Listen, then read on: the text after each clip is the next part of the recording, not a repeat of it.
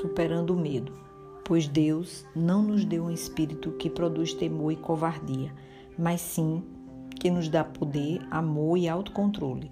2 Timóteo 1, 7.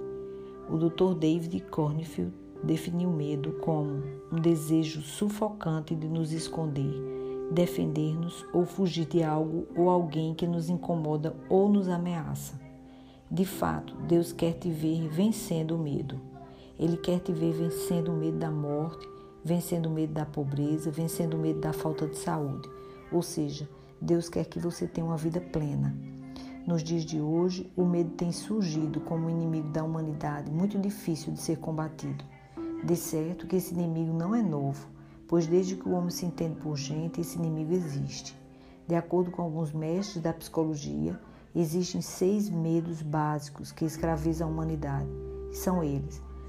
Um, medo da pobreza. 2. Medo de ficar velho. 3. Medo da crítica.